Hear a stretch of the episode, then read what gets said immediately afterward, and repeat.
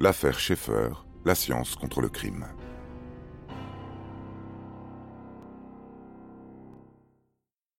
Entre interrogatoire ne menant à rien et arrestation suivie de rapide libération, l'enquête semble piétiner. Quand le 29 octobre, coup de théâtre, la police annonce qu'elle connaît le nom de l'assassin. Les charges et présomptions semblent si bien établies que le juge d'instruction M. Joliot n'hésite pas à signer un mandat d'amener contre le coupable présumé. Il s'agit d'un certain Henri Léon Schaeffer, dit Henri Sourdès, dit Georges Lartilleur. Né le 4 avril 1876 à Aubervilliers, il est âgé de 26 ans. Célibataire, il a été cocher-livreur et il a disparu de son logement du 11 Passage Bosquet à Paris, le jour même du crime.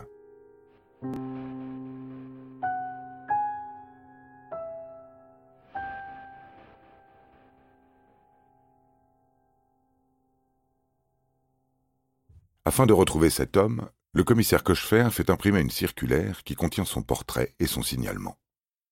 Il l'a fait envoyer à tous les commissariats de Paris et banlieue, ainsi qu'au parquet des départements. Voici le signalement du suspect. Taille 1m73, corpulence ordinaire, élancée.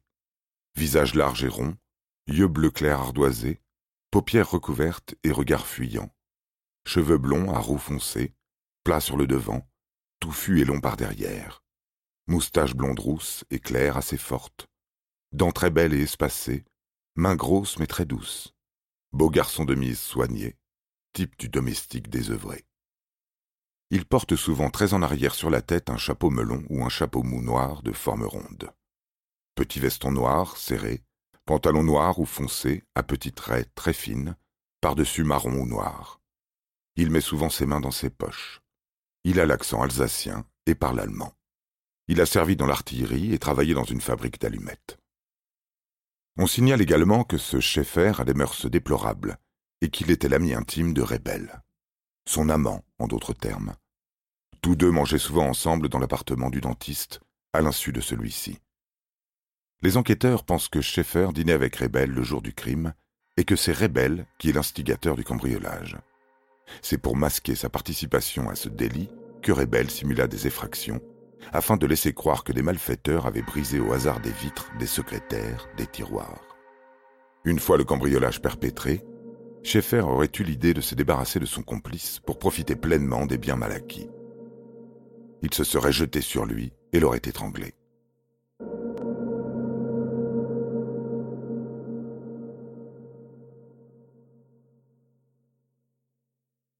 Les policiers affirment détenir une preuve incontestable de la culpabilité de Schaeffer, une preuve d'ordre scientifique, établie par un procédé d'investigation tout nouveau qui ne doit pas être divulgué. Cette preuve est de nature à accabler le suspect au cas où, devant le tribunal, il voudrait nier sa culpabilité. Pour la presse, ce procédé révolutionnaire inspirera sans doute une salutaire terreur à tous ceux que la cupidité ou la passion poussent au crime. Ce procédé, on le doit au chef du service de l'anthropométrie judiciaire, Alphonse Bertillon. De retour de l'appartement du crime, il se met au travail. Les empreintes sur la vitre présentent pouce d'un côté et trois autres doigts sur la face opposée, prouvant que leur propriétaire a enlevé les débris de vitre après l'avoir cassé. Saupoudrées de mines de plomb, elles sont photographiées, agrandies et comparées avec les empreintes de la victime, mais elles ne correspondent pas. Serait-ce celle de l'assassin? Chose encore unique et incroyable, une semaine après le meurtre, Bertillon propose un nom, celui de Schaeffer. Et en 1902, quand Alphonse Bertillon affirme quelque chose, on l'écoute.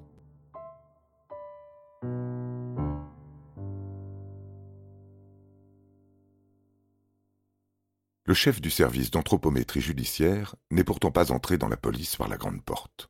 Élève médiocre, il abandonne ses études de médecine. Son père le fait entrer en 1879 à la préfecture de police de Paris, où il exerce la fonction de commis aux écritures. Il gratte du papier et voit passer des dossiers, encore des dossiers. Il les classe et rédige les fiches de signalement des personnes arrêtées. Il déplore l'approximation des procédés d'identification et le mauvais classement des dossiers. À la fin du XIXe siècle, le problème majeur de la police tient en un mot récidive on se rend compte en effet que ce sont toujours les mêmes criminels qui commettent les mêmes crimes et que la prison fabrique des criminels. les récidivistes représentent la moitié de la population pénale en France. On imagine alors une loi contre ces délinquants incorrigibles. Elle est votée le 27 mai 1885. L'enjeu de cette loi, dite de relégation, est de débarrasser le sol de la France métropolitaine des petits délinquants et vagabonds. Elle entraîne l'internement perpétuel sur le territoire des colonies ou possessions françaises des délinquants et criminels multirécidivistes. Cette loi se révèle peu efficace. Les criminels concernés ont vite fait de comprendre qu'ils ont tout intérêt à cacher leur véritable identité ou les identités sous lesquelles ils ont été précédemment condamnés. La priorité pour la police est donc de parvenir à identifier un individu sans avoir recours à son identité. Pour ça, il faut garder trace de toutes les condamnations. C'est pourquoi depuis 1800 existe le registre général des condamnations prévu par les articles 600 à 602 du Code d'instruction criminelle. Ces sommiers judiciaires, tenus par la préfecture de police, sont la collection des notices de toutes les condamnations prononcées en France. Au départ, ce sont de gros registres dans lesquels les affaires sont notées chronologiquement, à la suite les unes des autres. En 1833, les registres sont remplacés par des fiches. En 1893, on en compte 8 millions.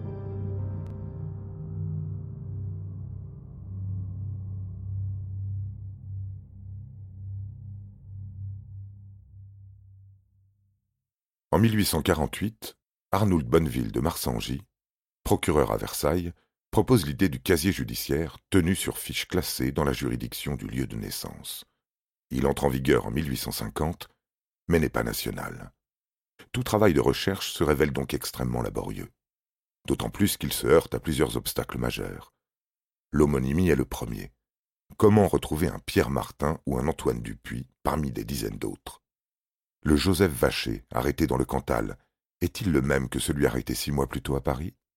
Et s'appelle-t-il seulement Joseph Vacher? Pour identifier un suspect comme récidiviste de façon certaine, la police n'a alors recours qu'à la mémoire des policiers. L'arrivée de la photographie ne résout pas le problème, car elles sont prises de façon différente, sous des éclairages et des poses différents. Et elles ne sont pas centralisées. Le mieux serait de reconnaître sans erreur les récidives grâce à des signes distinctifs. Malheureusement pour le système judiciaire, la marque des condamnés n'existe plus. Sous l'Ancien Régime, jusqu'en 1724, la peine de flétrissure consistait à marquer au fer rouge l'épaule du condamné d'une fleur de lys. La lettre V pour voleur, M pour les mendiants récidivistes, et Gal pour galérien remplacèrent ensuite la fleur. La marque était indélébile, et le condamné continuait à la porter après sa peine accomplie. C'est en 1832 que la peine de flétrissure fut définitivement abolie. Classant et reclassant fiches et dossiers, Bertillon se sent inutile. Parce qu'il s'intéresse aux statistiques et aux mesures osseuses, il met au point un système de classement des individus selon une dizaine de mensurations osseuses réalisées sur le corps humain. Son système retient quatorze mensurations dont la taille, la longueur des pieds, des mains, des oreilles, des avant-bras, de l'arête du nez, de l'écartement et de la couleur des yeux, etc., qu'il mesure à l'aide d'un pied à coulisse et d'une pince céphalique pour les relevés crâniens. Ces données sont propres à un individu, et il n'y a que 286 millions de chances pour qu'un ensemble de ces données soit commune à deux individus. En décembre 1882, Ernest Camescas, nouveau préfet de Paris, accorde trois mois au modeste employé Bertillon pour tester la validité de sa méthode. Et le 16 février 1883, victoire. Le premier récidiviste est identifié grâce à la méthode Bertillon. Mieux encore, à la fin de l'année, c'est 49 récidivistes qu'elle a permis d'identifier. En 1884, ils sont 241. Le système Bertillon est adopté. Désormais, tout individu arrêté par la police à Paris ou dans ses environs fait l'objet d'un examen et d'une classification systématique.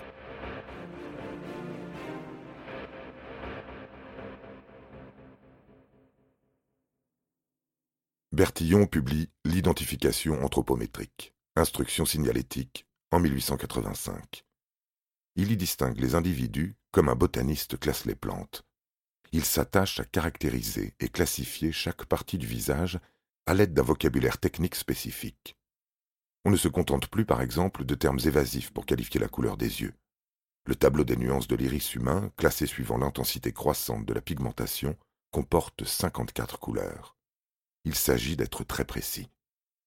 En 1888, Bertillon se fait aménager un atelier spacieux et fonctionnel.